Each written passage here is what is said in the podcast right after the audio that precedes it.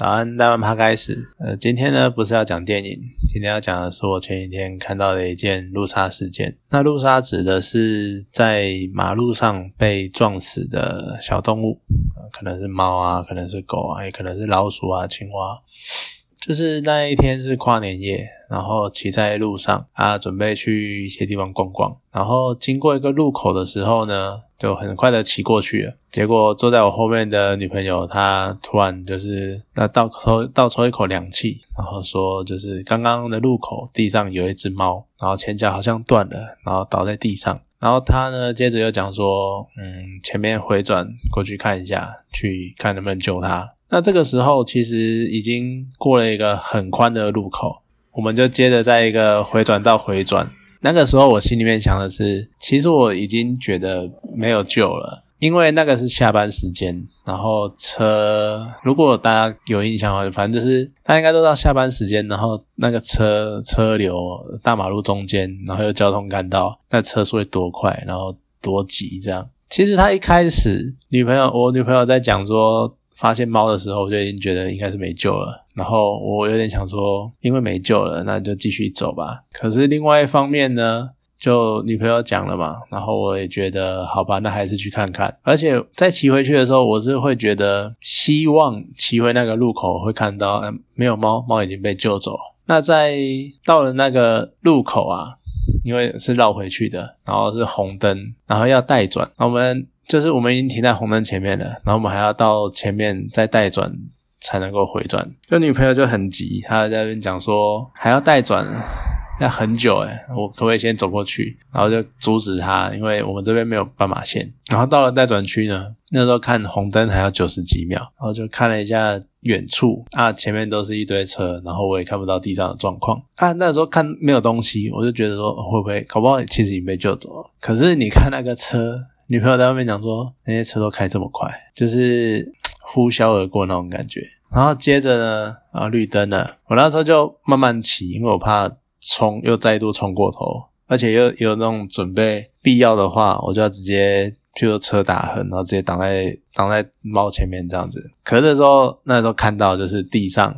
躺了一个白色的，然后猫横躺，在看到的那个当下，左边呢。就冲出了一台机车，上面应该是一对年轻的男女吧，就应该应该情侣，然后他们应该是赶着左转，然后就直接冲过去啊，他们也来不及刹车，然后就直接拦腰碾过那只猫，然后他们机车，当然那个当下他们一定会按刹车，但是感觉也没有特别减速。好了，这不能讲说没有特别减速，反正他们有按刹车，可是速度还是刹不下来，然后就碾过去了。碾过去之后呢，他们有顿了一下，可是又骑走了。那我们就觉得，那那当然，你看到那个样子，你就知道就没有救了。可是我们就我就停到路边，然后回头看，那这个时候呢，前后也有一两台机车停着，也是在。看躺在地上的猫尸，因为我们想说看有没有机会去，当然已经不能说是救它了，可是就是去看能不能帮他把尸体捡到旁边这样子啊。然后回头看的时候啊，啊地上因为那个时候还在左转的状态，然后后面还有一堆车，那那些车开过去，可能有一些机车。有发现，他们就扭过去。那汽车以那个角度，其实他们可能没有看到，但是他们就看到机车那个样子，所以就还还是有闪一下这样子。那远处呢，有三个义交站在路桥下面，然后看起来是在交头接耳，不知道他们在讨论什么。可是就我那时候就会觉得，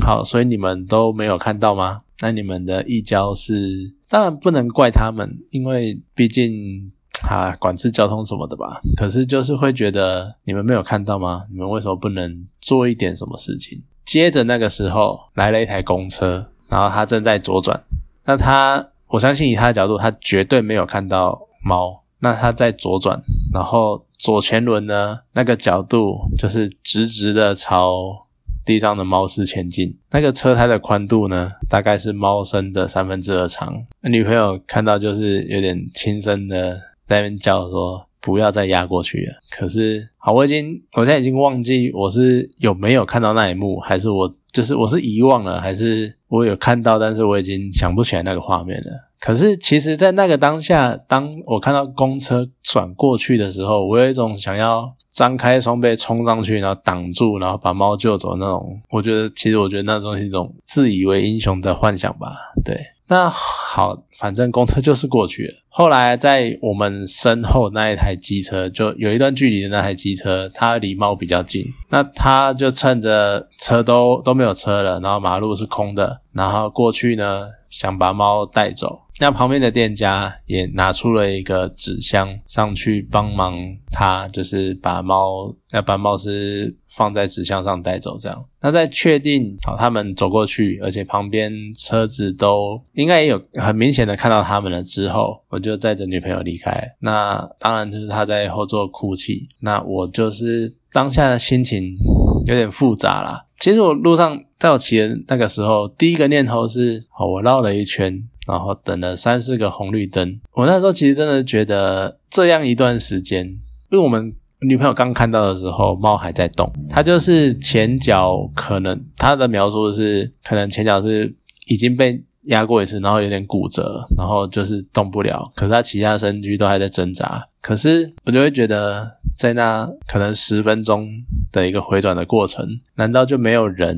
发现了这件事情？然后停车下来，然后挡住，将他救走嘛？就觉得，然后又会很很懊悔，就是觉得，好，我如果当下我直接刹车停在旁边，或者直接转弯到路边，然后走回去，跑回去，可能其实搞不好还有机会，但是也有可能，就是当我们经过的那一个瞬间，后面汹涌的车潮其实已经早就把它碾过去了，它可能在我们刚看到它的下几秒。就已经过世了。那在看的那一个，然后好，刚刚那样想，接着又想想一想，又觉得有点愤怒，有点不爽的那个情绪。我觉得可能是我在愤怒自己的无能为力，但是在那个时候，就心里面可能有一种防卫机制，导致我开始在算是有点怪别人，怪那台机车，怪那个没有看到的公车，怪那三个异交。怪他们为什么没有做点什么事情？怪一交没有做点什么事情？怪机车为什么要碾过他？怪公车为什么还要补刀？就可能会觉得说，好，那就是一条命。虽然说它是猫，但今天如果地上只是个人？好，如果或许人的目标比较大，比较容易发现什么什么，你一定会救干嘛的？但是如果地上是一个，他今天就是一个没有那么明显的人，可能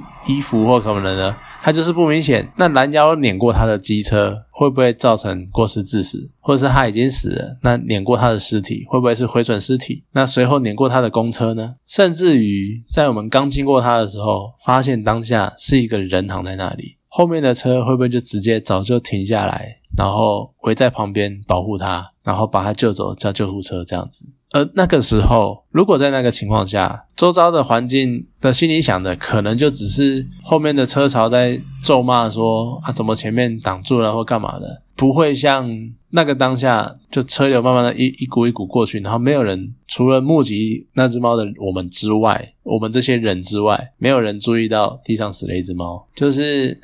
同样都是一条命，虽然一定会有人讲说。人都保护不完了，怎么保护动物？可是同样都是一条命，为什么人好像生命就是比动物高一阶，比较高贵？那难道自诩为万物之灵的我们人类，终究是连保护同类这件事情，我们都很吃力，而让我们没有余心余力去保护其他物种吗？可是 好了，最后慢慢心情是渐渐有平复下来，会觉得说。这不能叫释怀，但是可能就是慢慢的让自己去接受这只猫，它今天就是生活在一个不适合它的环境，早点解脱可能是对它比较好的方式。更何况悲哀的是，路杀这件事情世界上天天在发生，我们不时就会在路上看到被车压扁的青蛙跟老鼠，你看就像一滩在那里。对，那我没办法直视的，因为其实你。就常看到嘛，你都会看到，然后可能绕过它，可能怎样？可当今天这件事情发生，我没办法直视的，其实是一个，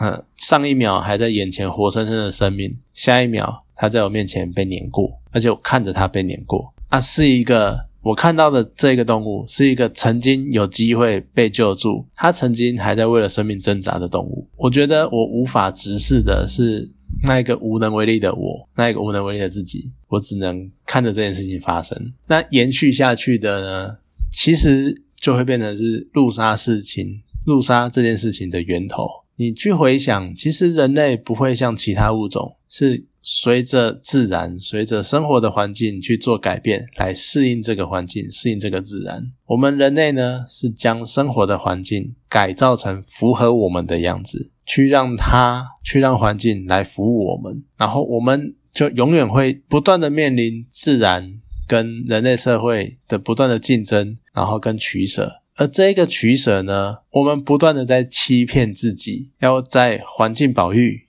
跟经济发展之间找一个平衡点，什么追求人类与自然的平衡？说实在的，这句话“人类与自然的平衡”这句话本身就代表说，你把人类跟自然摆在一个平起平坐的位置。而实际上呢，我们在欺骗自己，但集体意志做的，其实是我们一直不断的改变自然来迎合我们，我们对自然不断的索求，然后我们这一些个人，哈，就是小螺丝钉。就我们就会觉得说，我们在群体中随波逐流，我们没有办法改变什么，我们只能哀叹自己的无能为力。可是其实，也许内心深处，我们所想的是一个，因为我们改变不了什么，我们做不到什么，所以我们就无视吧。也许在内心深处，我们其实是一种解脱的感觉。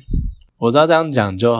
很什么呃环保团体啊、动保团体人会讲的话，可是我觉得。回归到最基本的，其实是一种对生命的尊重。也许我们真的没有办法去阻止我们去改变自然这件事情，但至少在我们可以做的时候，对自然、对其他物种多上一份心，多做一点关怀。不然，或许或许这个结语有一点矫情，而有一点带点解脱感的狡诈。但是，或许我们最后只能说，生而为人。我很抱歉，我们只能尽自己的所能，做到我们小小所能做到的事情。那今天